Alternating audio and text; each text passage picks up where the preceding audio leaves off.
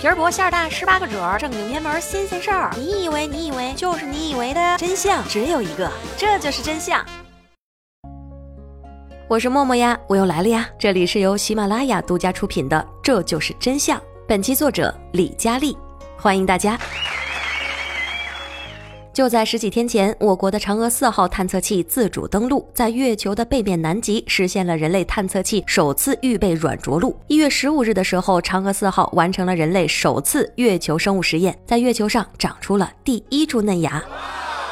曾经，中国工农红军用双脚走出光明前程，完成了长征的壮举。时过境迁，中国航天人用他们的方式传承前辈的精神，向茫茫宇宙发起了挑战。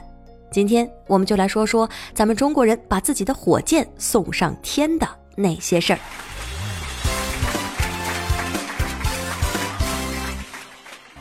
长征运载火箭的故事，还要从咱们中国的航天之父、导弹之父、火箭之王钱学森说起。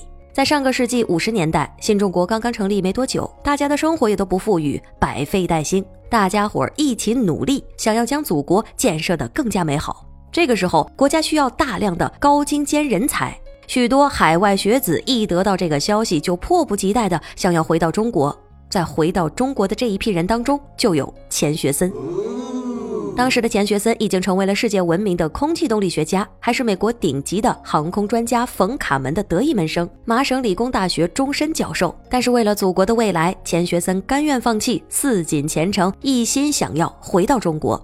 那个年头还流行着这样一句话：一个钱学森就相当于五个师。当时的美国海军部的丹尼金布尔还放出了狠话：就算是要枪毙了钱学森，也不能把他放回红色的中国。在这之后，钱学森就遭到了无端的迫害，外出还有人跟踪，时不时的就会有人出现检查他的公文包，甚至人身自由都受到了限制。一九五四年，美英中苏法五国正在日内瓦召开公开会议。周恩来总理领导的中国代表团一直希望利用这个机会，让那些渴望回到祖国但是被迫扣留的学子们回家。来来回回商讨了十几次，美国仍旧不愿意松手。为此，他们还狡辩说，中国人不能证明那些学子是想要回到中国的。当时的局面瞬间就僵持下来。就在这个时候，一封写在烟盒上的信出现了，信上明确表示自己非常渴望回到祖国，署名人钱学森。原来是钱学森专门摆脱了跟踪，好不容易在一个烟盒上写了出来。几经周转，总算是出现在了副委员长陈书通的手中。有了这封信，美国人再也没有办法狡辩，只能是放钱学森等人回国。一九五五年九月十七日，钱学森回国的愿望终于实现了。就在这一天，钱学森和自己的妻子蒋英以及一对年龄还小的儿女登上了克利夫兰总统号轮船，踏上了返回祖国的旅途。一九五六年，国务院和中央军委根据钱学森建立我国国防航空工业的建议书，成立了航空工业委员会。航空工业委员会是专门负责导弹航空科学研究的领导机构。在一九五六年十月八日，国防第五研究院成立。国防第五研究院是中国第一个导弹火箭研究所。至此，咱们中国的火箭发展速度进入到了快车道。中国和其他的国家一样，运载火箭全都是从中远程战略导弹发展过来的。所以说，想要搞好运载火箭，就需要先搞好导弹。但只有人才，没有相关的技术资料，还是有些巧妇难做无米之炊。在一九五七年的时候，聂荣臻元帅和钱学森等人一同前往苏联进行谈判。谈判的目的只有一个，那就是当时的苏联导弹技术。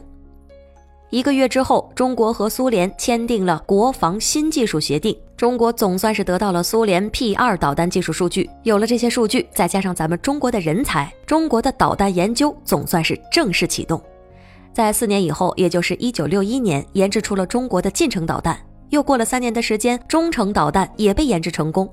在一九六五年，东风四号远程弹道导弹的基础上，中国的人才们开始构思运载火箭的建设。运载火箭的代号统一为长征。曾经，中国工农红军用他们的双脚走出长征的壮举。现在，中国航天人用自己的方式传承着那些前辈们艰苦奋斗的精神。一九七零年七月四日，长征一号运载火箭成功把中国的第一颗人造卫星东方红一号运送进了太空。中国总算是在那一刻成为了美苏法日之后世界上第五个能够自主独立将人造卫星发射进太空的国家。随着时间的推移，在改革开放之后，咱们的长征系列运载火箭越做越强。一九八五年十月，长征运载火箭正式进入国际市场。刚刚进入国际市场，长征系列运载火箭备受人们的质疑，甚至有的合作公司还表示，想要和他们公司进行合作，首先要付出谈话费。就算是拥有了合同，也会时不时的受到美国等西方国家势力的阻挠。不过，中国航天人没有因此气馁，他们在等待机会，等待一个向其他国家证明中国科技已经非常强大的机会。就在一年之后，机会终于来了。美国的挑战者号航天飞机发生严重事故，产生爆炸。大力神三四 D 运载火箭在发射的过程当中发生了爆炸。德尔塔运载火箭同样也是在发生过程当中发生了爆炸。不仅如此，欧洲的阿里安二号运载火箭同样发生了事故。几次失败之后，运载火箭市场出现了供不应求的情况。中国航天人的机会总算是到了，他们用自己优异的成绩向买家证明了自己的实力。随着运载火箭发射次数越来越多，技艺越来越精湛，中国的载人航天计划开始筹备起来。六十年来，中国航天人风雨兼行，迎头赶上，流血流泪，书写着中国人的宇宙长征诗篇。今天就到这里，下期不见不散。我是默默，爱你们。